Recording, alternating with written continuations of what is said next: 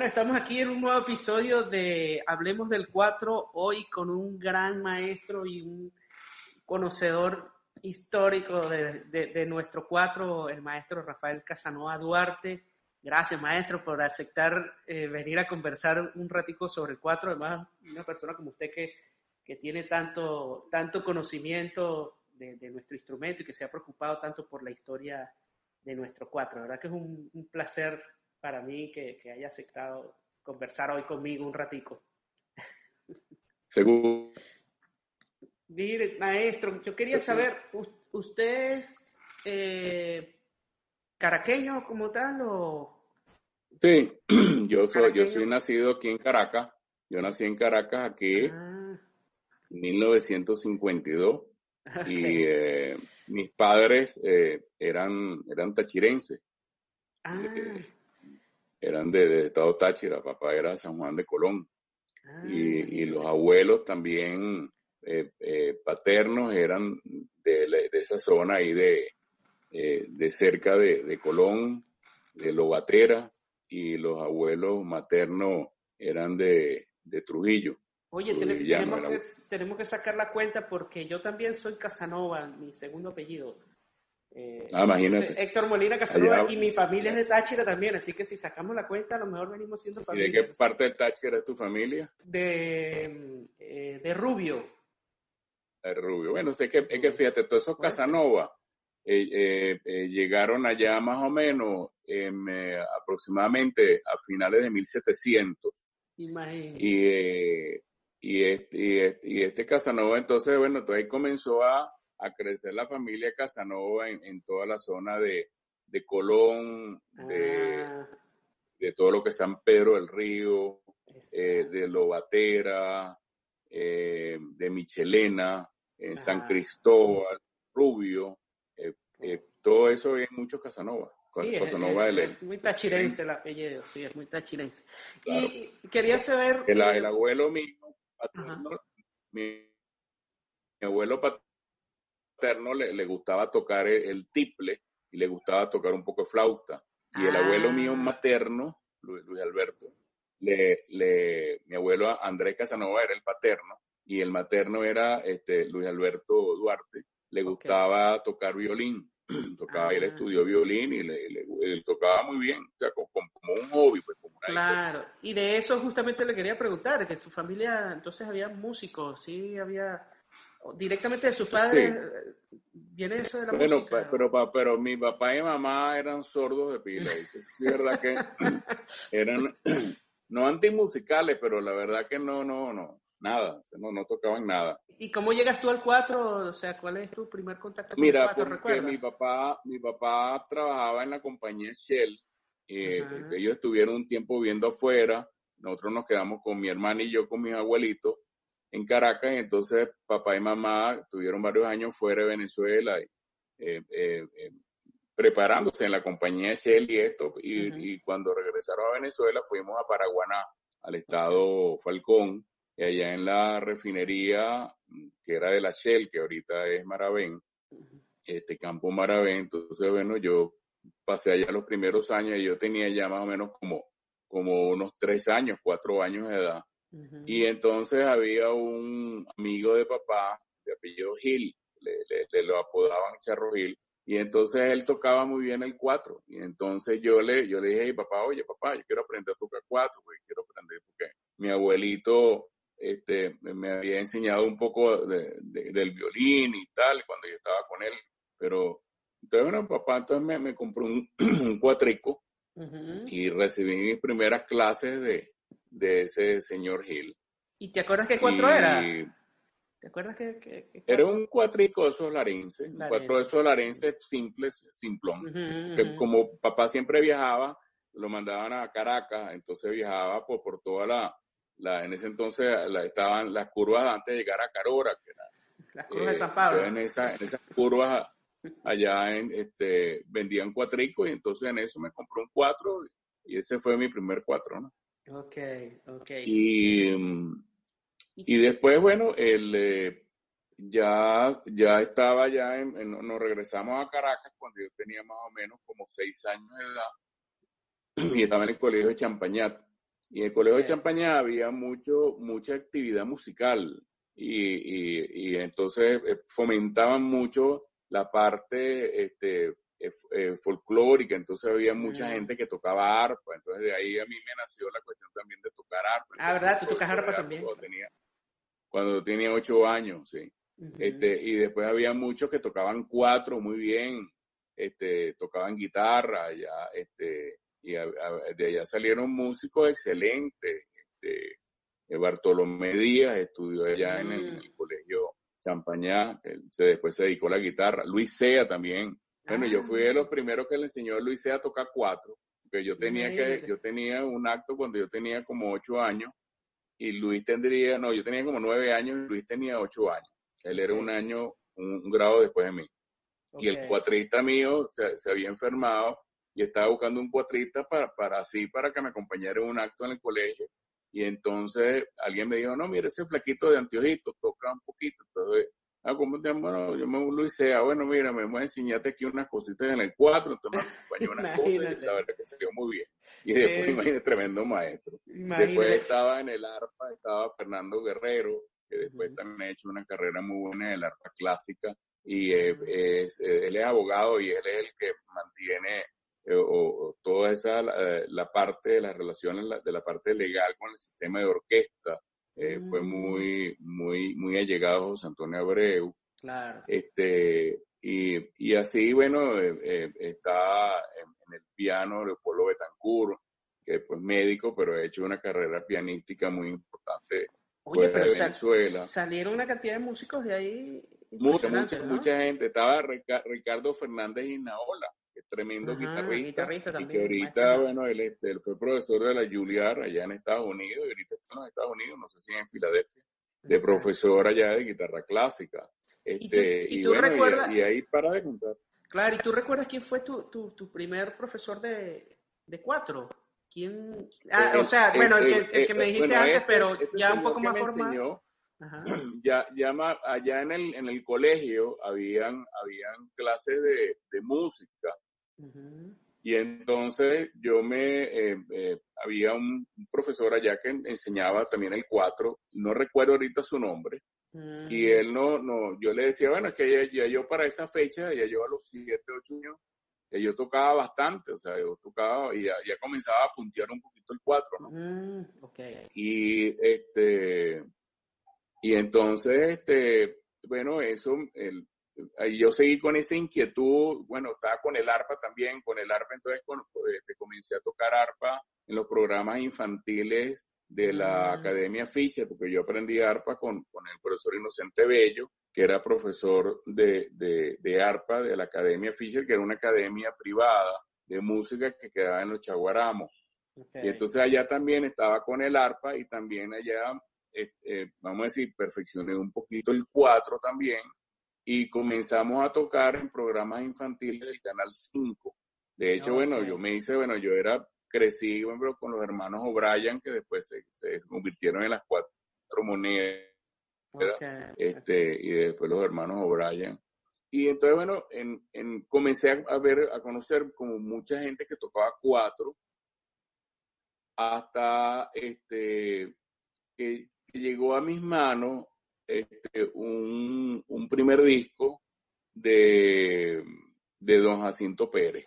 Ese disco, yo el rey del el rey del 4, Don Jacinto, el, ellos, el público, ese primer disco, ahí en la década, los principios de la década de los años 60, viene ese disco.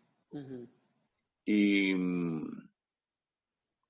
y entonces yo, ya yo tenía más o menos como unos 12 años, eso sería en el año 64 más o menos. Y yo, yo, yo, yo tenía, yo me iba en, un autobús de Chacaito hasta, hasta, hasta la Trinidad, donde yo vivía en ese entonces. Y entonces yo me recuerdo que papá me, me, había dado un dinero para yo comprar un cuatro en la criollita.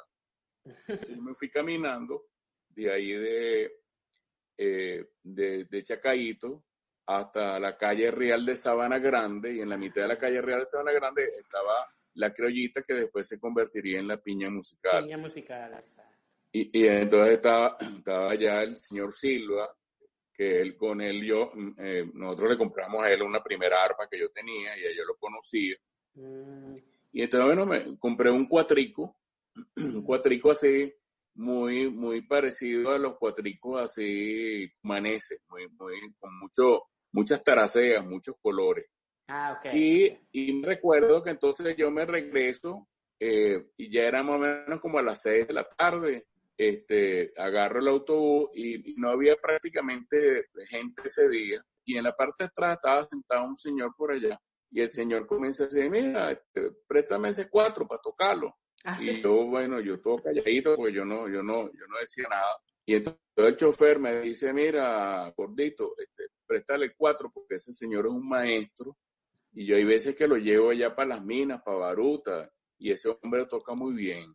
Y entonces él lo llamó, venga maestro, siéntese aquí adelante, tal. Y, y agarra ese cuatro y comienza él a final y a tocarlo. Y yo me quedé impresionado. Y era don Jacinto eh, el rey del cuadro. Entonces, y yo o sea, que tuviste un contacto directo con él allí en ese momento. Directo, esa fue la primera vez que yo vi a Jacinto Pérez. Yo tendría, como te digo, eso fue en el año 64, 63 64. Yo tendría 12 años aproximadamente. ¿Y, después estuviste en contacto con él nuevamente? o No, bueno, después lo vi ahí, le, le, le, capturé varias cosas, entonces me dijo, bueno, toca ahí algo, entonces yo medio punteaba así algunas cosas y entonces, este, pero, pero de ahí prácticamente pasaron muchos años que después yo no lo vi. Ok. Entonces, en ese, el, al, al, año siguiente, entonces a, unos vecinos de la casa le regalan en la Navidad unos discos del maestro Freddy Reina. Yo tenía ya como 13 años, 14 años. Y oye, eso me, me volvió a mí loco. O sea, a mí, a mí impactó y digo, ¿cómo este tipo puede tocar tantos instrumentos en cuatro cuerdas?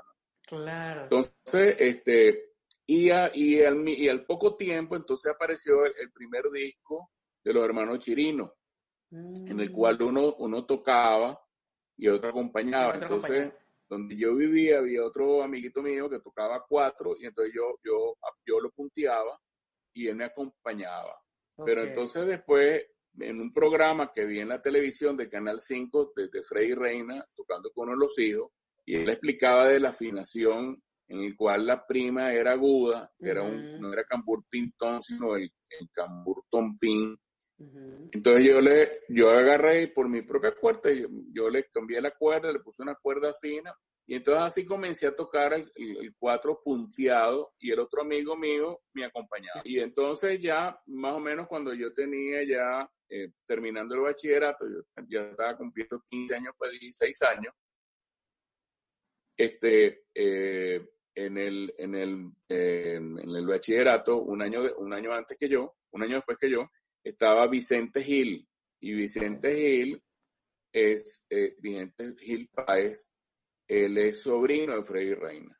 Y entonces yo vi a Vicente en un acto del colegio tocar el cuatro, entonces sí llevó el, un cuatro de Pedro Pablo Aldana bellísimo que él todavía tiene, con la afinación de Freddy y lleva unas cuerdas de gato negro y qué sé yo, y entorchada. Y el hombre dio un concierto maravilloso y dijo, oye Vicente, yo tengo que aprender a tocar así. Entonces me dijo, bueno, mira, vamos para que conozcan a mi tío y entonces, porque mi tío, eh, que vive allá en las casas y eso va, a comenzar ahorita el segundo curso de cuatro solistas y lo va a hacer en arte de Venezuela.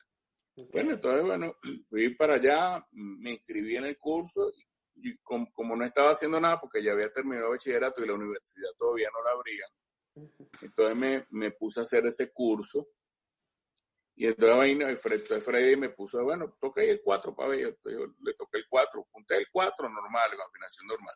Y yo le dije, bueno, yo también toco un poquito con afinación de la que usted usa, le toqué unas cosas. Ah, bueno, bueno, pues tú eres más o menos aventajado, me dijo. Entonces, y entonces ahí estuve, y entonces ya comencé ya con, con, con, con las técnicas de, del, del, del cuatro solista, con las técnicas que, que o sea, su, su método y a, leer esas tablaturas, aprender a leer las tablaturas. Y la verdad que ahí es una explosión. Se te abrió el mundo. ¿Y cuánto tiempo estuviste allí con, con el maestro Frei Reina? No, ese, ese curso duraba más o menos como, como dos meses, tres meses más o menos. ¿Y luego seguiste estudiando con él? Eran dos, tres días a la semana. Mm. Y, y, después de ahí, entonces, después del curso, siempre nos, nos quedábamos un rato informalmente con Freddy, ¿no? Entonces, bueno, mm. yo estoy sacando tal canción, entonces Freddy te decía, bueno, mira, pero vente, vamos a hacer esto aquí, tal cosa, tal, entonces en el otro, tal. Y entonces así íbamos, eh, y entonces se, hacía larguísimo, salía, salíamos todos, tarde, pero, pero era una maravilla, claro. era maravilloso. Aprovechaste muchísimo ese, este, ese, momento. Siempre entonces quedé en contacto con el maestro porque de repente iba a su casa y lo visitaba. En, en esa ya yo había comenzado a estudiar medicina aquí en la central. Y entonces me dice Freddy, mira, yo, tengo que viajar para, Europa porque el hijo mío Moris está ya estudiando y, y, se me ha presentado la posibilidad de hacer algunas cuestiones de concierto y qué sé yo. O sea, él, estuvo fuera más o menos como un año y medio, dos años. Y me dijo, bueno, yo, yo tengo que dar unos cursos que hago todos los años en la Universidad Central de Venezuela para cuatristas intermedio y avanzado. Y entonces yo quiero que tú, que venga un día para yo presentarte a mis dos compañeros que, están conmigo en el, departamento de cultura. Y entonces fui y ese día conocí entonces a Eduardo Serrano y a Modesta Borro. Casi nada. Entonces, bueno, para mí yo, yo, decía, uy, demasiado camisón papel, pero entonces Freddy me, me, dejó encargado de hacer ese curso de cuatro solistas ya con su técnica de diseñar la, la, la, la, eh, como su técnica de, de, las tablaturas. Este, y entonces, bueno, tenía un grupo de, de, de alumnos intermedios, otro, alumno, otro grupo de alumnos avanzados. Wow. Yo me acuerdo, maestro. Este, Me acuerdo, que uno, uno de, los, de los alumnos intermedios era un muchachito como de pues yo en ese entonces tenía unos, unos 20 años más o menos, 21 años. Y, y, este chamo tendría como 11 años y que iba con el hermanito que tenía 9, 8 años, que era Saúl Vera, por ejemplo. Imagínate, claro. Claro. Este, y este, en otra ocasión se presentó Hernán Gamboa por allá, eh, para Rafael, y bueno, quiero ver qué es lo que están haciendo. Y, y, y, la verdad que para mí fue muy, muy, muy interesante, ¿no? Y bueno, y, y, y, tanta gente que conocí ahí, pero eh, lo bueno es que cuando tú enseñas y das clases, tú aprendes mucho, que es una forma de uno aprender, ¿no? Eso me, me, me, me, exigía, yo, yo, yo practicaba cuatro, no sé cuántas horas por día. Y eso, eso te iba a este, comentar. Yo la primera vez que, que, que, supe de ti, que te vi, que te vi en un video eh, tocando, por cierto, con, con, tu grupo Armonía de Venezuela, que, que, hablaremos. Eh, me impresionó mucho que fue una de las primeras personas que yo vi haciendo cosas de percusión eh, con el cuatro, este, ¿Y eso todo lo aprendiste tú con Freddy Reina o lo fuiste desarrollando tú a tu manera? No, porque ya, o sea, Freddy, eh, eh, un, día nos reunimos con Freddy y él me presentó al maestro Rafael Caría, una ah. persona espectacular, pero espectacular. y, y, y Rafael Caría me enseñó él directamente su, su famoso latigueado. Que él, verdad. le compuso esa obra, latigueado, que a mi concepto es como que decir la primera obra en el cual se, se describe en el 4 un efecto acústico tímbrico, porque entonces tú, sabes, latigueas la, la, la cuerda del 4, ¿no? Entonces, tiene aquí, por ejemplo, el 4. El, Entonces era este latigueado. Es como alar con el pulgar la cuerda.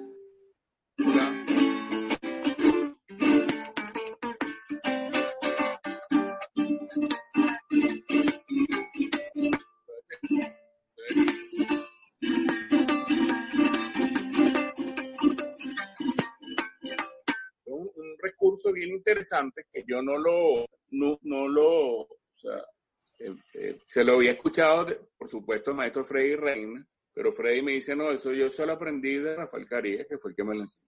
Entonces yo me quedé así con, con eh, vamos a decir, con, con, esa inquietud Y, y, lo y, y, una cosa bien interesante es que ese día que, que, estaba yo con el profesor, estábamos un día pues, con, el profesor Rafael Caría en la Plaza Bolívar de Caracas, y eso fue un 30 de, de 30 de septiembre de, de 1989.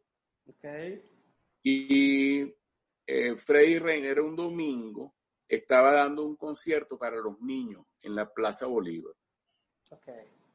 Me acuerdo yo que estaba con una camisa así toda roja, floreada, y unos pantalones blancos y, y, unos anteojos así todos, todos raros, pero blanco largo, ¿no? Y todos los niños fascinados con el maestro Reiner. Y yo estaba ahí, estaba Rafael Caría, estaba Vicente Gil, por cierto, y había uno o dos cuatristas más que no recuerdo. Y bueno, termina el concierto y eso. Y está pasando ahí un fotógrafo, amigo de Freddy Reina, que, que trabajaba en el, en el Nacional. Okay. Y entonces le dice, le dice a, le dice a Freddy, oye, vamos, eh, tómanos una foto. Yo voy, yo voy con estos amigos al, al, al lado de la estatua ecuestre del Libertador para que nos tome una foto. Y entonces estuvimos y posamos con él para una foto en blanco y negro, pero que una foto que no salió en el Nacional ni nada, sino era una foto que la tomó este amigo, fotógrafo del Nacional, que era amigo Freddy. Ajá. Y entonces ahí Freddy entonces nos dijo, bueno, ustedes conocen, si, si saben de algún día que sea el día del 4, nadie le no, no. Entonces Freddy se dijo, bueno, hoy es el día del 4 en Venezuela. y ah, se tomó la foto. Y entonces, esa foto, Freddy la, la, conservó por muchos años y en la parte posterior de la fotografía, entonces aparece de su puño y letra, diciendo, bueno, ese día que estábamos después del concierto de la Plaza Bolívar, este, ya te voy a decir la, fecha exacta porque eso está precisamente. ¿Tú, tienes la foto? ¿La, ¿La, tienes?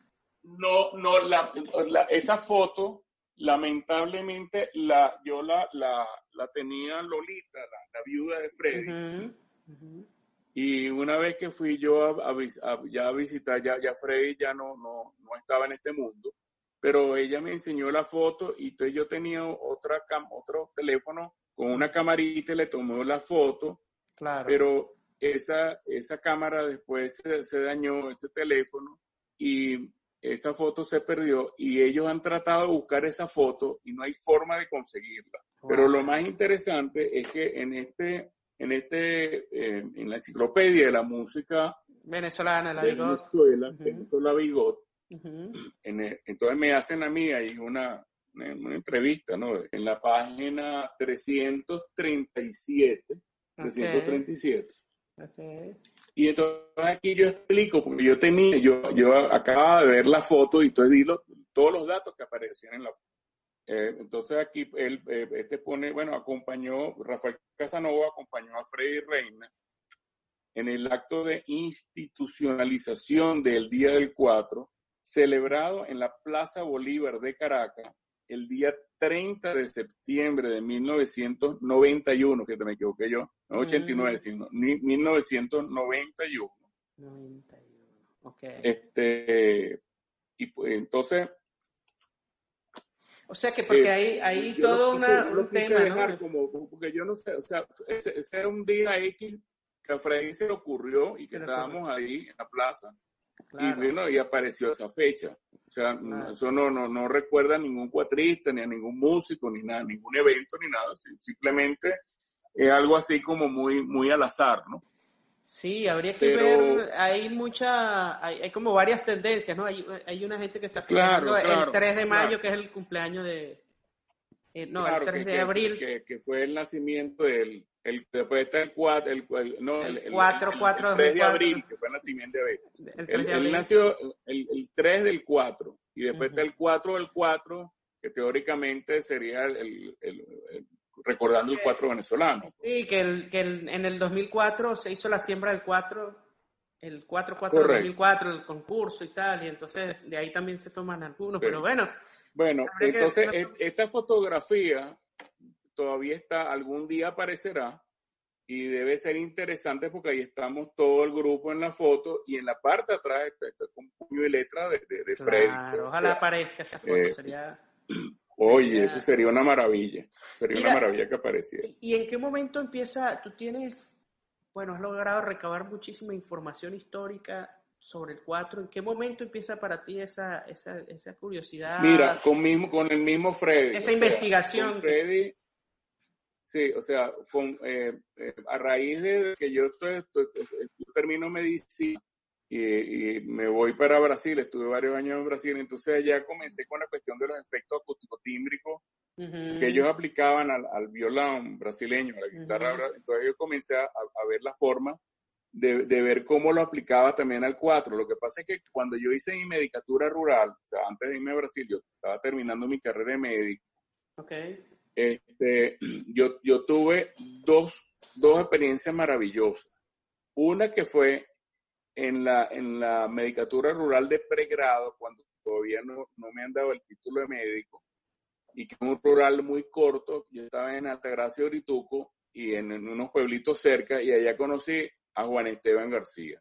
Eh, imagínate, ya conocí la bandola. yo bandola central que yo desconocía y nadie conocía de bandola central y nada. Entonces yo comencé a tocar la bandola y comencé a acompañarlo a él y todo su repertorio y andamos por todos esos pueblitos de ahí, San Francisco de Macaira, San José Guaribe, donde hacen las bandolas, este Taguay, Lezama, Sabana Grande, Orituco. Bueno, entonces con todo eso ahí conocí muchos músicos entonces me, abrió la visión para las bandolas.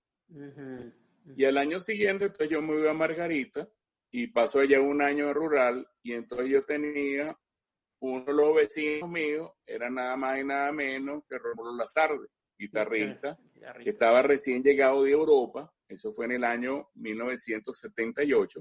Y entonces él, yo recibí allí algunas clases de guitarra de Rómulo y Rómulo me comenzó a introducir en, la, en los efectos acústicos tímbricos para la guitarra.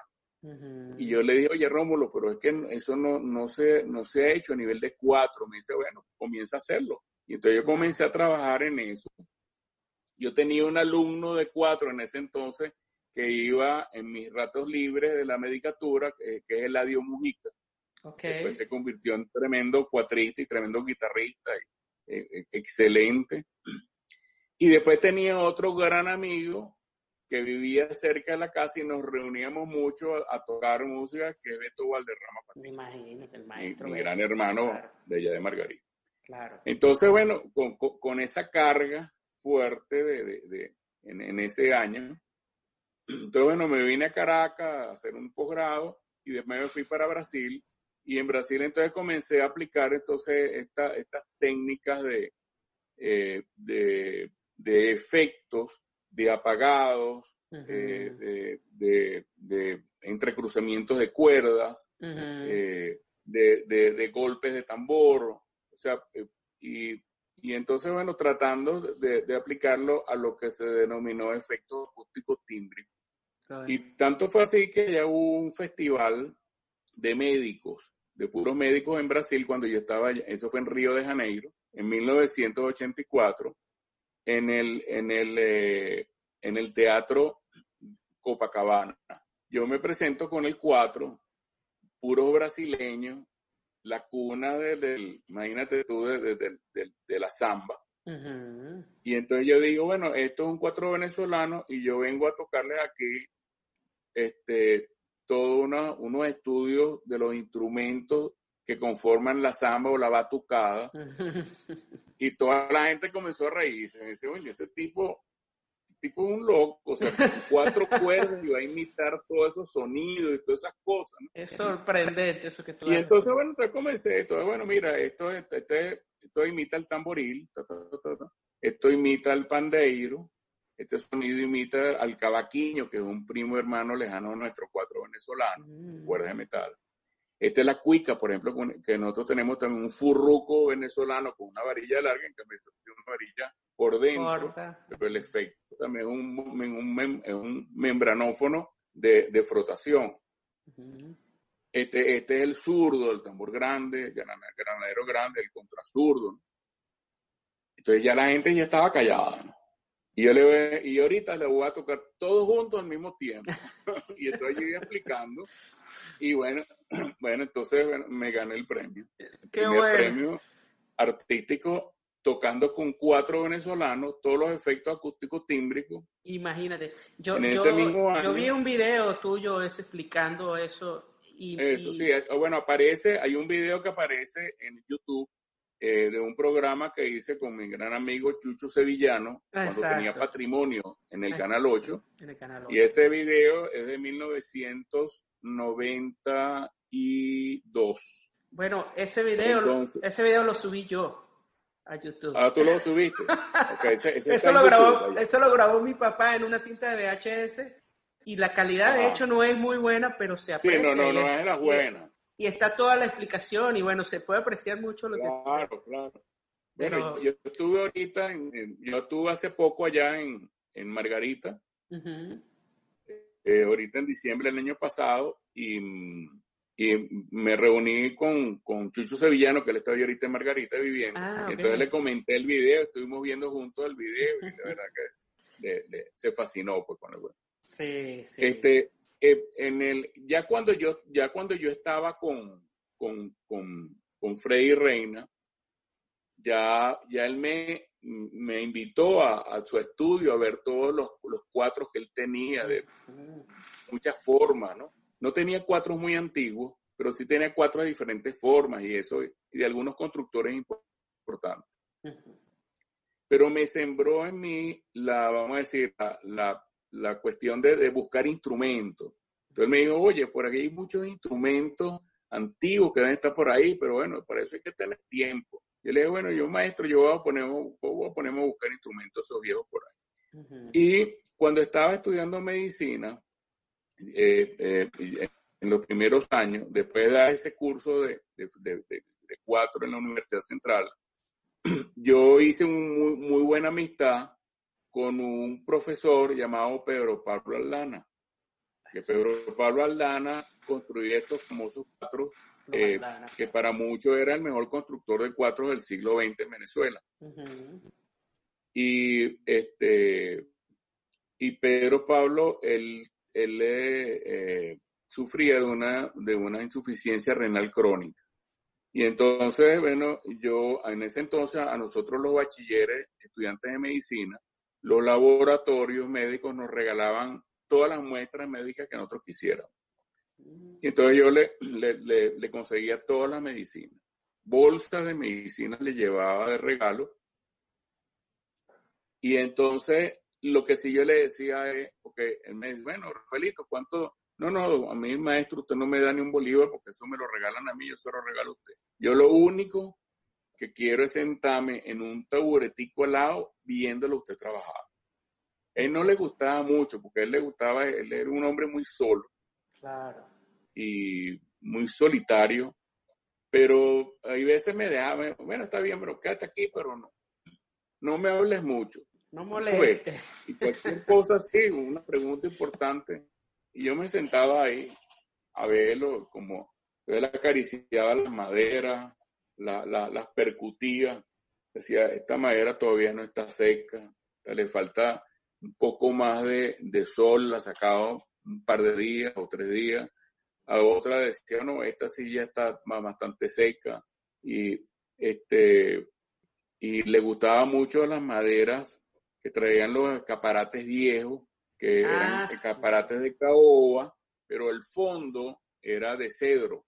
Y, y Mm. los fondos eran de cedro finito, delgadito, o sea que ya prácticamente venía el cedro ya bien cortadito y preparado pa- Mm. para él ya pre- eran escaparates que tenían más de 100 años, 80 años, 150 años.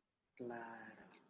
Y entonces él decía, yo siempre uso estas maderas muy viejas y, algún, y de repente para la tapa, yo no, yo no, no, aquí yo no puedo conseguir esos pinos europeos. Entonces, bueno, co- consiguiera la, la, la, las maderas que venían en los cajones, esos donde venían la- las manzanas y las peras y las Mm. ciruelas y las uvas, en, esa, en eso que llegaban en la década de los años 40, 50, 60, 70 aquí a, a Venezuela, y de ahí sacaban los listones de madera de pino era de pino, de, pino de Canadá, pues, de, norteamericano. Y entonces, y con eso es que él, hacía su, sus tapas de, de los cuatro. Pero la, los laterales y el fondo eran básicamente o mayoritariamente era de cedro, pero cedro muy viejo, o de caoba. Ahí, por ejemplo, un cuatro raro de él me, me, lo, me, me, lo iba a sequear, pero yo le dije que no, que yo se lo compraba, yo se lo compré. Y él lo tenía guardado abajo de su catre. El, el, cuartico de él era un cuartico chiquitico con una ventana a la calle. Y ese era su cuatro estudio, todo, ahí estaba todo. Y el bañito que estaba afuera, una casa muy bien. Okay. Este, y ese cuatro se lo había mandado a hacer otro gran cuatrista ya fallecido llamado este Melchor Centeno. Él tocaba arpa y tocaba cuatro. y después tenía una academia de música por allá, por, por de música venezolana, por, por la Florida. Y Melchor, entonces, en el año 62, 62, le mandó a hacer un cuatro que él había visto, que había hecho el maestro, pero que era de pura caoba, que es la antítesis de los cuatro, porque decía, bueno, como un cuatro hecho de, de pura caoba, inclusive la tapa de arriba de caoba puede sonar bien. Y le mandó a hacer ese cuatro, pero entonces él, él nunca lo fue a buscar. Y el maestro entonces lo llamaba una que otra vez, este, pero Pablo, bueno, sí, pero ahorita no, es difícil una situación y tal. Nunca lo fue a buscar. Y entonces él me dijo, bueno, mira, Rafaelito, yo tengo ese cuatro, ya, tengo, ya tienen como 10 años envuelto en un periódico abajo en mi catre y no tiene cuerda. Bueno, ese cuatro es para ti. me lo, lo tienes, lo conservas.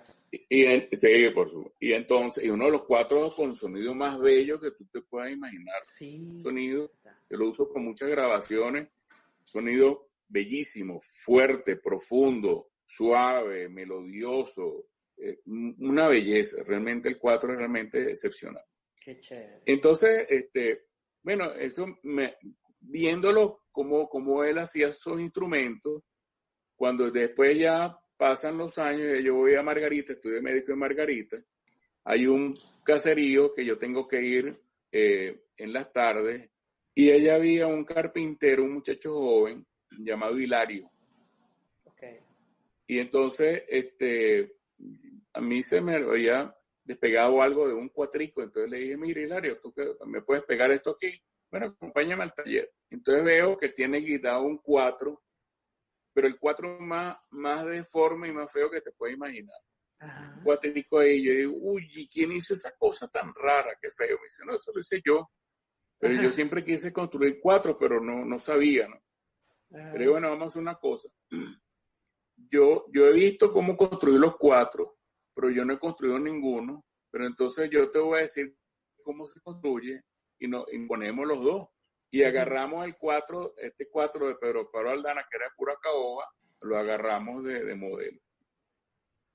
Y bueno, vamos a buscar una, una, una este, cedro viejo, un escaparate, y conseguimos, y esto y lo otro y tal. Pero para la tapa no conseguíamos pino. Y él me dijo, bueno, chicos, por ahí hay un pedazo de, de un instrumento viejo que es de arce. Y puño, no, es que el arce es para, más que todo para las tapas, para, para los laterales y el fondo, una madera muy fuerte, muy noble, ¿no? Pero yo no, yo no conozco ningún instrumento que tenga tapa de arce. Bueno, no importa, vamos a hacer unas tapas de arce. Y hizo dos cuatro. Se tardó muchos meses haciéndolo, pero finalmente lo hizo. Y yo le coloqué las cuerdas y con un sonido pero bellísimo y él me dijo, no, maestro, yo, yo le tengo que dar su primer cuatro, lo va a comprar. Tengo el primer cuatro de Hilario y después él comenzó y siguió haciendo cuatro. Yo le presenté a Beto Valderrama Patiño, Beto le mandó a hacer bandolas, mandolinas, no sé. Y el hombre se construyó en el mejor constructor de instrumentos de la isla de Margarita durante varios años. Lo que pasa es que él murió muy joven. Ah, cuando yo le enseñé eso, él tendría más o menos como uno tendría como unos 20, 26 años, 20, 24 años. Y él murió como a los 36 años. Ahora tú tienes, tú tienes también... instrumentos que hizo, bellísimo. Tú tienes también una, una, una buena colección de, de, de instrumentos de cuatro antiguos. ¿Cómo llegaste tú? Hay uno, bueno, yo recuerdo que fui una vez a una exposición de tus instrumentos y de tus investigaciones ahí en la Casa de la Historia, allá en, la, en en, el centro de Caracas. Sí. Magnífica la exposición y había unos instrumentos muy antiguos, ahí un cuatro. Es más, creo que posiblemente uno, uno de los cuatro más antiguos que existe, ¿no? Lo tienes tú. Sí, bueno, sí, eh, o... este, sí, bueno, fíjate, esto, esto te, te, te voy a dar aquí un, un, un, un pase pa, para, para que veas más o menos los tienes allí. Los tienes allí. Fíjate, todos estos, estos son diferentes, cuatro grandes, cuatro pequeñitos, Ajá. cuatro más pequeñitos todavía, cuatro de cinco cuerdas, seis cuerdas, este, eh, hay bandolas. Ah, ya vi, vi, uno que se ve que tiene muchas cuerdas, que, que es como un tiple. O... Sí, eso es una, una, unas bandolas, una ah, bandola. Ah, y hay una bandola, una bandola margariteña de 10 cuerdas, que es muy ah, antigua también. Okay. Después aquí, aquí, hay otras más otras bandolas. Esta bandola, por ejemplo, también es muy antigua, de cuatro cuerdas, se ve okay. más o menos en 1920. Esto es, por ejemplo, esto es un timple canario. Esto okay. es un cuatro de Pedro Pablo Aldana ah, hecho para los niños. Es un cuatrico, un cuatrico chiquitico con medidas mínimas, pequeñas. Okay siguen aquí entonces más unos tiples eh, tachirenses, grandes, okay. pequeños, este, todavía más cuatro y todavía más cuatro. Todavía más ¿Cuántos cuatro. tienes más o menos? ¿Sabes cuántos instrumentos tienes? Muchos, muchos. No, mucho. no los tienes Mira. Este fue el primer cuatro de, de 17 trastes, hizo Ramón Blanco, que él lo, lo, denomina modelo Casanova, porque es un 4 de 17 trastes, todo en el diapasón, fue el, este de, de 1900, yo se lo mandé a hacer en 1900, en 1973 Ajá. y él me lo entregó en 1974. Es posiblemente el primer 4 de 17 trastes que ahora es tan común, pero sí. que, que, en ese momento no, y que, que, tú junto con Ramón Blanco lo... O sea, antes, antes no había cuatro de, o sea, yo tenía, eh, yo tengo 4 de 17 trastes, pero tenían tres trastes metidos adentro del, en, el, en la, en, el golpeador, en, la caja. Claro. Pero, pero el diapasón, todos tenían eh, 14 trastes y uno por ahí que tenía 15 trastes, uh -huh. pero no había 17 trastes. Claro. Entonces Ramón me dice, bueno, pero ¿por qué tú los quieres tan grandes? Yo le digo, bueno, largo. Yo le digo, bueno, pues es que hay unos estudios que yo tengo el maestro Freddy Reina y, una, y uno, unas canciones que necesito llegar al traste número 17. Claro. y yo lo quiero así. Y bueno, entonces así, así fue. Y a raíz de eso, entonces, bueno, se comenzaron a popularizar. Se Estos otros cuatro eso. que está aquí, este, este es de Mateo Goyo, este es de okay. 1962, 1962, que, okay. que es de cinco cuerdas, un cuatro tomo nanguero. Okay. Este, ah, y aquí hay varios, este, este, este es un cuatro de, de Figueroa, de Cumaná. Cumaná Estos son cuatro de Mateo Goyo, este, este es lo que llaman el quinto completo o quinto grande y este que está aquí es lo que llaman el, el cuarto quinto, que es un quinto más pequeño, también de Mateo Goyo. Okay. Esto que está aquí es, es un, un, instrumento que llaman el NRI, que es el precursor, el precursor de todos los laúdes. Y, y todo esto, eh, eh, ese viene de la parte norte de África. Okay. Y, y eh, hay ñiri que, que datan de, de antes de, de, Egip, de, de, los egipcios. O sea, estamos hablando de cinco o seis siglos antes de Cristo o más todavía. Okay, okay. Y este instrumento todavía lo tocan allá. Este, por ejemplo, este ñiri es de Marruecos, este es marroquí. Okay. Este, hay cuatro por aquí, aquel cuatro lo hizo Gordation. Ah, el cuatro de fibra de vidrio. La bandera de Venezuela. Claro, el que está por allá. Este, eh, aquí está una guitarra renacentista que hizo este Ramón Blanco. Mm. Estas son algunas, algunas obras de tablatura que yo estudio. Estas son de, de Alonso de Mudarra. Okay. ¿okay? Este es un cuatro que recientemente este, este eh, restauró Ramón Blanco, que es eh, construido por un luthier de apellido Rojas, eh, Antonio Rojas, de 1927 de allá de, de, de Barquisimeto. ¿Y cómo conseguiste ese instrumento? Este, eh, bueno, allá en, Barquisimeto, buscando y buscando y buscando, buscando, y por ahí entonces le había llegado y lo había conseguido por ahí este Marcos Peña, y entonces... Ah, Marcos Peña, un luthier. Okay.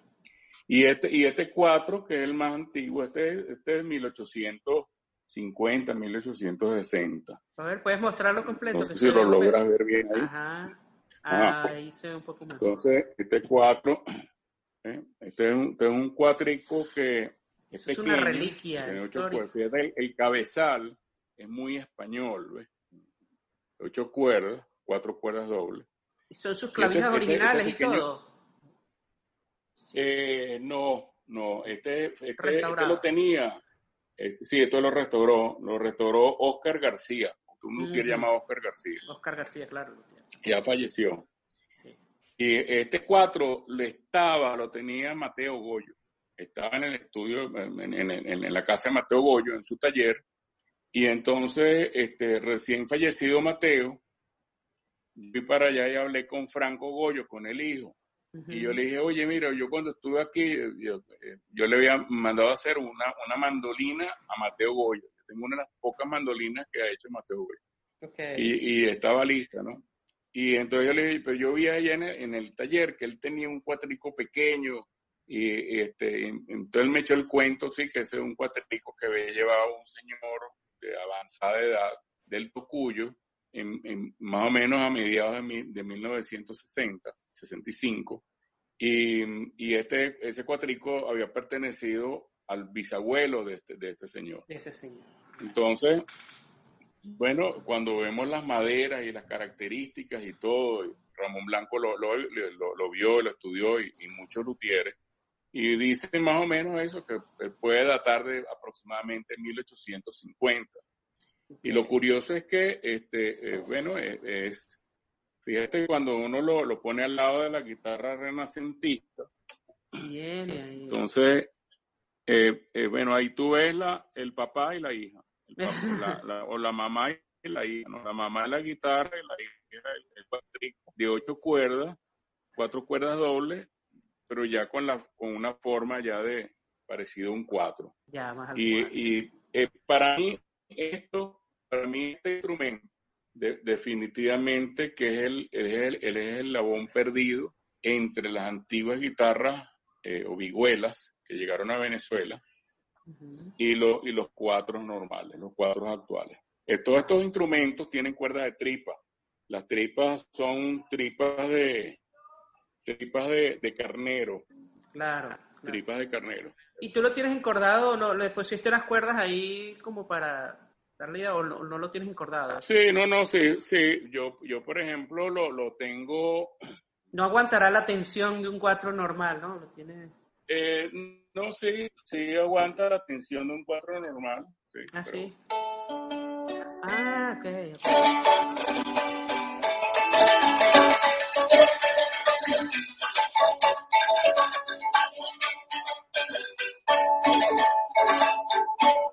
Wow. Este, un sonido muy agudo. Muy Parece agudo, que uno estuviera, uno estuviera, este, eh, vamos a decir, escuchando un timple canario. Y, y, en cambio este otro cuatro, este que es de 1927, que es de, de Antonio Roja, ya es, ya es un, ya, ya es otro sonido un poquito diferente. Ok. Vamos a afinar bien. Ese es el otro que me dijiste que, que lo restauró Ramón Blanco también, ¿no? Sí.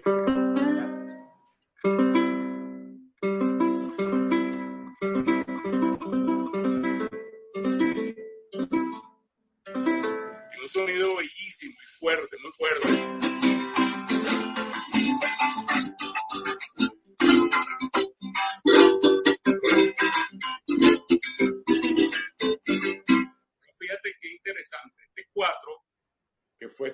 Muchísimo. ¿Por qué ninguno de estos cuatro antiguos que ha sido tocado y no tienen golpeador porque no tienen golpeador, porque estas maderas se han preservado también. porque en ese entonces, como me lo explicaba a mí, este, eh, profesores viejos, de cuatristas muy, muy, muy antiguos, de hace muchos años, el mismo Eduardo Serrano me lo explicaba, que anteriormente los cuatristas no tenían uñas. Eh, el, cuatro se tocaba eh, más, que todo como, como, como no rajeando, es la palabra, sino una especie de, de, de, toque suave, con, más que todo con, el pulpejo de, de los pulgares. Con la yema.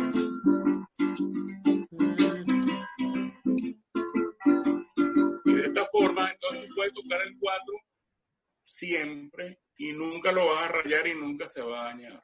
Claro, no tenían los golpeadores. Entonces, esa, esa técnica de tocar estos cuatro antiguos, de estos cuatro como se tocaban en el siglo pasado, o en el siglo XVIII, siglo XIX, pues ya cambiaron completamente porque ya tenemos una foto, y te lo voy a enseñar ahorita, de otros cuatro, que lo construyó otro, lo construyó un larense, también allá en Barquisimeto, y es, y es de mil 1899. 1899. El anterior que me dijiste era como 1860, era el cálculo más o menos. El, el, el, de, el de, ocho cuerdas es de 1850, 1860. Y este que toqué ahorita es de 1927. 1927. Ah, ese sí tienes el año exacto. El año preciso. Ajá. Sí, sí, ahí está la etiqueta. La, ah, etiqueta, te dice ahí, ah, le dice Antonio Roja, construido en Barquisimeto en 1927. Eh, y este 4, este es de, de mil, este es de mil 1899, con, eh, construido por José del Carmen Borges en Barquisimeto. Este cuadro está aquí. Ah, ok. Pero ese no lo tienes tú como tal. Ya, le, ya tiene golpeador, fíjate que ya tiene ah, su golpeador, y no, pero la distancia del 4, la altura de la caja es bien bajita. Ah, es un 4 finito. Bien bajita. Y ahí está la etiqueta, ¿no? Ese, y después tenemos, es un instrumento restaurado también, ¿verdad? Que se ve que tiene clavijas ya. Ese, ese, ese, ese fue restaurado también por Ramón Blanco. Mm. Ese 4. Okay. Y este 4 que vimos ahorita, este de Antonio Roja, así es como estaba antes de la restauración. Ah, ok. Y así fue como tú lo conseguiste. Correcto. Ah, pues, entonces, este, esta es la etiqueta. Entonces, este, y después entonces de la restauración, pues entonces ya, ya se ve diferente. Cuatro muy bellos. Todos los trastes son de madera, ¿no? la parte posterior. Y este otro cuatro que también tengo yo, que también es muy antiguo, de 1937, que fue construido por Martín Eduardo Gallardo. Ahora, qué interesante tiene este cuatro. Son estas taraceas, o sea, los adornos que tiene este cuatro. Eh, esos, esos adornos fueron fíjate estas taraceas y, y aquí en, en, en, toda la a lo largo del, del diapasón, este de 1937 construido en Caracas por Martín Eduardo Gallardo. Este Gallardo fue el que él, él, estudió lutería en España con el viejo eh, Vicente Tatay en Valencia. Mm, y allá le enseñó a hacer las taraceas y se vino. Y él fue el que comenzó, eh, tuvo entonces dos alumnos muy famosos para la época, que por cierto, este, este, este cuatro de, de este Martín Gallardo, que llegó a ser en, esa, en, eso, en ese entonces el mejor constructor de cuatro de Venezuela, es muy probable que este cuatrista que esté aquí esté tocando un cuatro de Gallardo. Ah, una foto. Imagínate. Juan Vicente Gómez, que era un buen cuatrista, estaba tocando cuatro y estaba tocando muy probablemente un 4 de Gallardo, por las características, ¿no? ¿Dónde estaba este Gallardo? ¿En qué, parte de Venezuela estaba? En Caracas. En, Caracas. no, Gallardo de Caracas, caraqueño, Martín Eduardo Gallardo, y él, estaba eh, en, la esquina de, San Juan Angelitos, número 122, ah. 1937. Ah. Imagínate. Después está estos otros cuatro también, que también es muy viejo, este data más o menos de 1940, de Caracas también, y esta es la etiqueta. Y ese fue construido por Carlos Noguera. Esto fue de Reducto Miranda, en una, tienda que existía en ese entonces.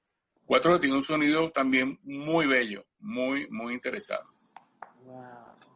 Este, este cuatro, que fue restaurado por Ramón Blanco, él eh, es de, etiqueta, con etiqueta, este fue construido en Petare por Belisario Arma en 1890.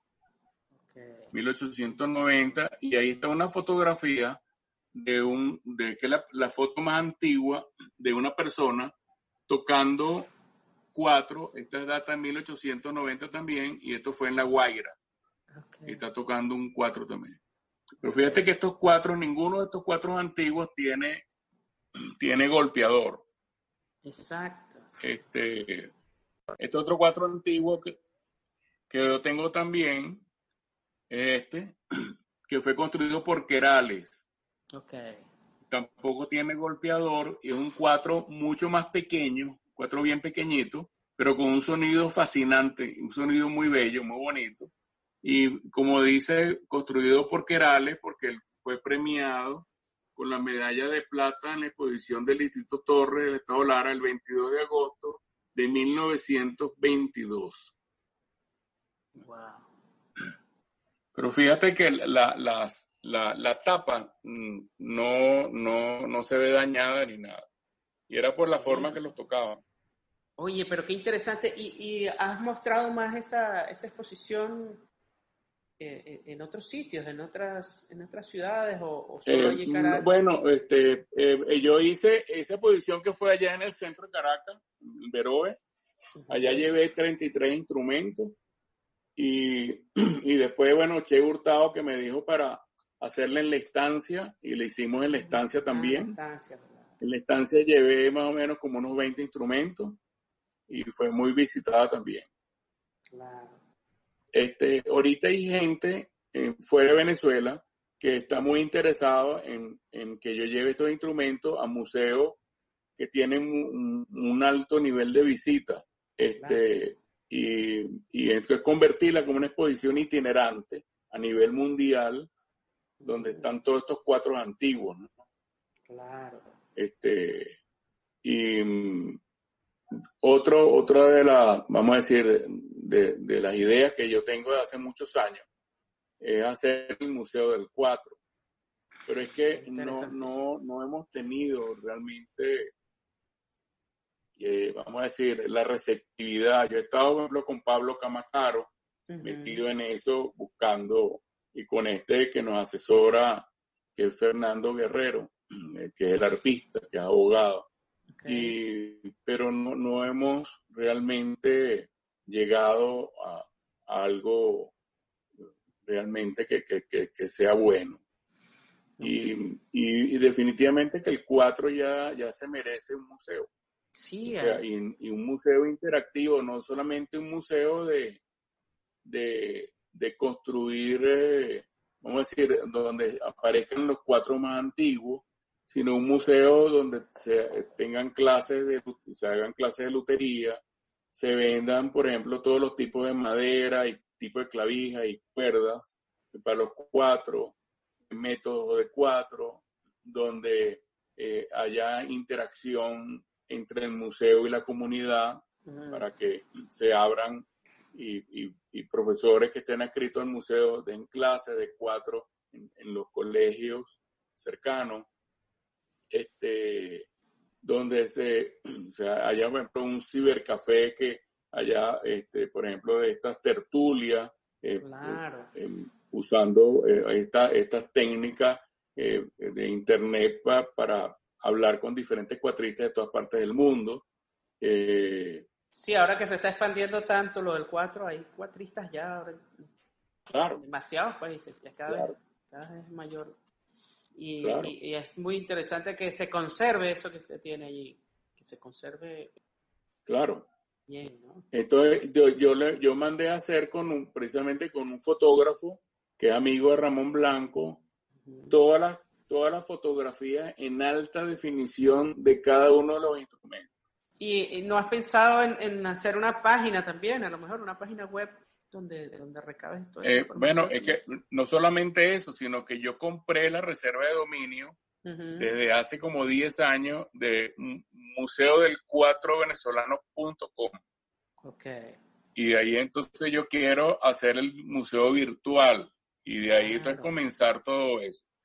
Eh, pues, a todos estos cuatro, entonces, eh, por ejemplo, eh, seguir esta estructura para que cada cuatro, entonces teniendo, no sé si logras ahí ver o leer algo, que son las medidas externas del instrumento. Ah, Entonces la longitud del instrumento, la longitud de la caja de resonancia, el ancho de la cintura, qué sé yo, el ancho del puente, o sea, toda una serie de medidas y que todas esas medidas entonces colocarlas al lado de cada fotografía de cada uno de los cuatro antiguos que yo tengo. de verdad que maravilloso ese trabajo que tú has hecho allí. Yo, yo recuerdo de verdad cuando fui a esa exposición, yo conservo el, folleto y, bueno, para, ah, porque además yo estaba en ese momento haciendo mi tesis de la universidad que trata sobre formas de escribir recursos sonoros del cuatro y, era muy interesante para mí conseguir todo ese material que, tú tenías allí.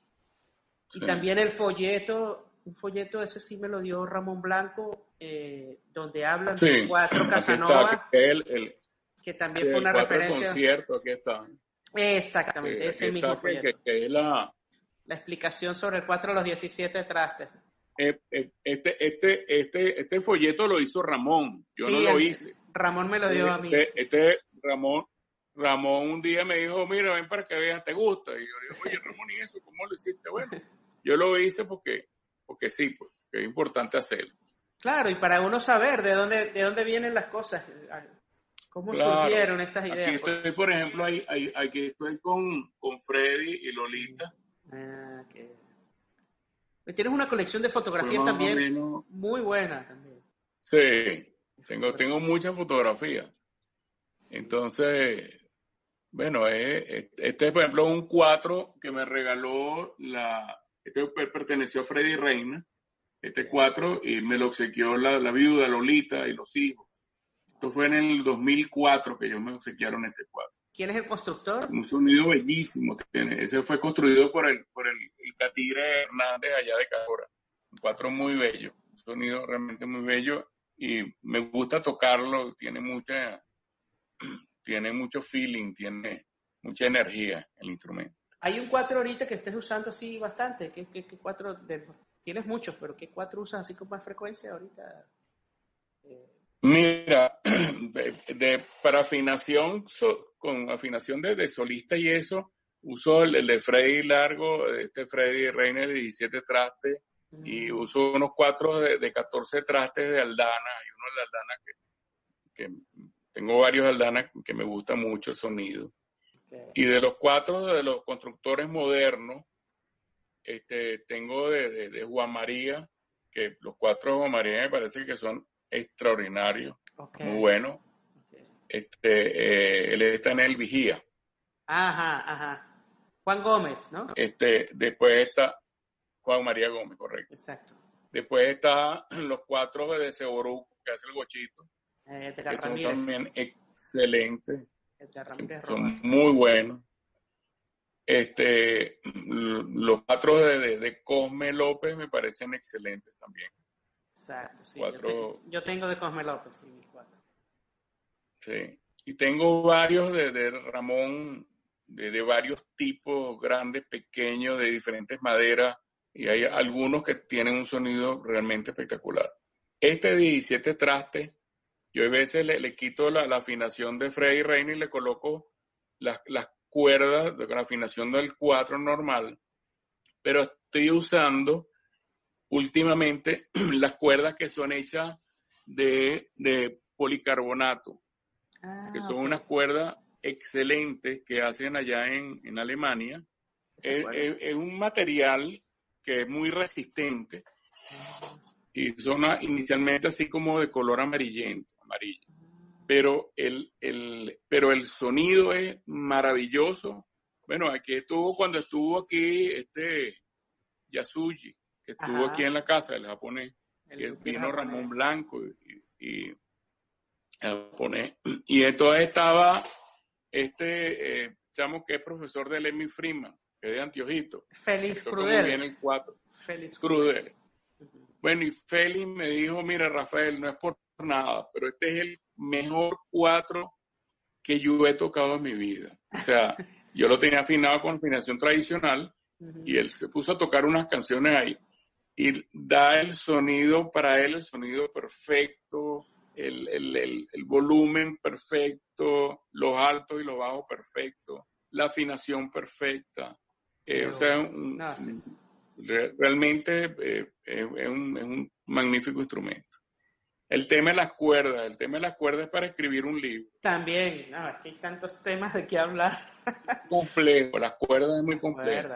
Sí, sí, sí, sí. Las cuerdas es muy complejo. Yo, yo, yo comencé usando para los cuatro, con la afinación de Freddy Reina, las cuerdas estas que son las gato negro, que son las la, la que se hacían allá en Barcelona, España, que son de nylon entorchado en nylon.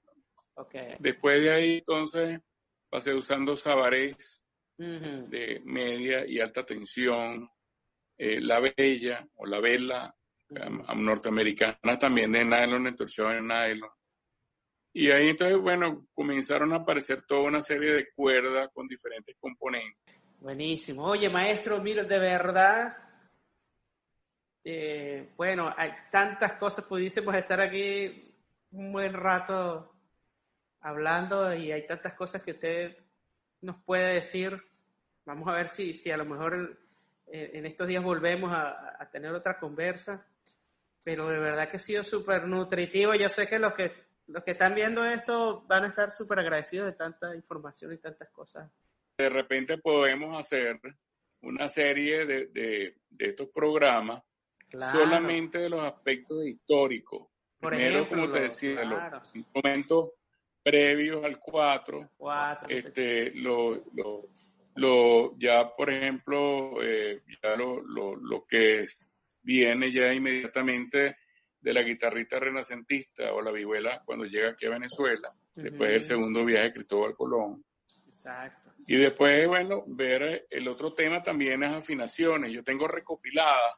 Y eso, es otra cosa que... Con todo el 4, con el 4 y todas las variantes del 4, 4 y media, el 5, quinto, medio quinto, cuarto quinto, el 5 y media, el 6 y el octavo tengo recopilado en total 75 afinaciones diferentes del 4 de Venezuela. Entonces, eso por, el, por eso que te digo, hay demasiado material. En estos días, en estos días hablando con, con otra, en otra de estas conversaciones con Javier Marín, quien es un cuatrista que maneja muchos géneros, ha aprendido... Sí, sí yo, Javier es muy amigo mío. Y, y, él me decía, él me decía algo, decía, bueno, a veces los cuatristas nos hemos dedicado a tres o cuatro géneros y en realidad hay muchísimos géneros más. Pienso que algo parecido está pasando con la, con la afinación, ¿no? Que nos dedicamos como a una sola afinación. Sí, claro. Hay tantas posibilidades más que, nos perdemos a veces. Eh, hay que... Sí, yo ahorita estoy, por ejemplo, yo, yo viendo ahorita y estudiando las afinaciones antiguas de la guitarra renacentista, que aparecen en, los libros, los tratados de, de, de Gourlier y de Morlet de 1551, de Francia, París y los de Leroy Bayard, también de 1551 a 55. Y aparecían ya, ya, ya diferentes tipos de afinaciones y que yo le he aplicado también al 4 y he visto que son afinaciones muy especiales que se adaptan fácilmente a muchas de las piezas del, del 4 solista hoy por hoy. Y estamos hablando de afinaciones que eran recopilaciones que hizo esta gente en 1551. O sea, esas afinaciones venían desde 1400. Imagínate, imagínate tú. Entonces, y, con sonidos bellísimos, unas cosas espectaculares. Claro, claro. Espectaculares. Y bueno, estaremos pendientes de, eso que me dijiste, bueno, antes de, empezar a grabar el, programa, pero este, que estás, estás con el, proyecto de, hacer una serie de programas históricos sobre el 4. Sí, más atentos sí que vale la pena, vale, la pena porque hay, demasiado, y tienes mucha material. Fíjate, todo, todos estos libros que están aquí, que están por ahí como que regados por aquí, que de todo esto, todo eso, estos son por ejemplo las noticias musicales de los cronistas de, Venezuela en los siglos XVI, XVII y XVIII. Estos son, y ya, ya que aparece entonces la, la palabra vihuela, eh, aparece la palabra guitarra, eh, ya se manejaban pues esos términos aquí en Venezuela en ese entonces. ¿no? Y, y, bueno, y, y, tan, tantos, tantos documentos, tantos libros que, que he traído y conseguido allá en, en Europa, donde hay cosas realmente maravillosas. Maravillosas. pero pero todo, esto, todo esto debería ir para un museo. Es, Por eso es la cuestión del Museo del 4. Ojalá que se logre eh, concretar esa idea que es maravillosa y lo de la página web también me parece que va a ser claro, de mucha ayuda. Oye, maestro, muchas gracias de verdad por, por darme este rato de compartir. Y, bueno, de verdad que quedo pendiente de, mil cosas, de mil temas, pero, pero bueno, también el tiempo No, bueno, imagínate. bueno, para, para mí, gracias. Para, mí, para mí realmente es un honor. Entonces, déjame mostrarte aquí esta, esta foto ya para despedirse. Esta es de, de un cuatrista del norte entre Irán e Irak de 1900 años antes de Cristo, o sea, de hace exactamente 4000 años. Wow, claro. Fíjate, lo interesante, vea, vea, este es el diapasón. Ajá. Y fíjate que aquí, de aquí salen dos cuerditas de adorno. ¿Te acuerdas que anteriormente, cuando yo cuando era chiquito, a los cuatro lo, adornaba uno y le metía aquí una banderita de Venezuela. Exacto, para, para colgarlo y eso. Para bueno, entonces aquí tiene eso, eso, esos adornitos también. Imagínate. ese, ese, este, este es muy antiguo y este otro también, también muy antiguo. Este es de 1900 años antes de Cristo. Este está en el Museo del Louvre. Mm, y ahí se le ven las cuatro cuerdas. Y, y aquí hay otro que es, menos antiguo, de 1500 años antes de Cristo. Aquí yo estoy en el museo de las antiguas civilizaciones de Anatolia, que eso está en, en Turquía. Entonces, en Ankara, que es la capital, y aquí aparece entonces, eh, este de, de 1300 a 1500 años antes de Cristo, que es la guitarra hitita. esta guitarra hitita es el primer instrumento que ya tiene ya forma de cuatro. Mm, tiene, ¿Le ves la forma ahí? Sí, ya tiene las curvas. La forma tenía cinco orificios superiores, cinco orificios inferiores, y un diapasón de 12 trastes hasta aquí. Tiene 12 trastes, pero el diapasón se mete también hasta aquí adentro. pero afuera tiene 12 trastes pero la caja, la forma y el tamaño es de un 4 venezolano. Bueno, muchas gracias de verdad por, darnos este rato. No, Héctor, imagínate. Un placer conversar con Mira, y, y, fascinado con, fascinado, bueno, con, con la imagen que le estás dando a nuestra música venezolana y la proyección a nivel internacional con C4 Trío. Yo lo sigo muy de cerquita a todos ustedes y, y fascinado. Muchas gracias. Eh, tenemos que seguir. Ahí estamos, ahí estamos. gracias, gracias a todo eso que, que, han hecho todos, todos ustedes, todos nuestros maestros que nos han inspirado para que nosotros también tomemos ahí un camino. Así que yo sé que seguro. somos una consecuencia de, de, las cosas que, que, todos ustedes han hecho y que siguen haciendo. Correcto. Este, bueno, un placer. Esto fue Hablemos del 4 hoy con el maestro Rafael Cosanoa. Imperdible este programa, de verdad una joya. Muchas gracias, maestro.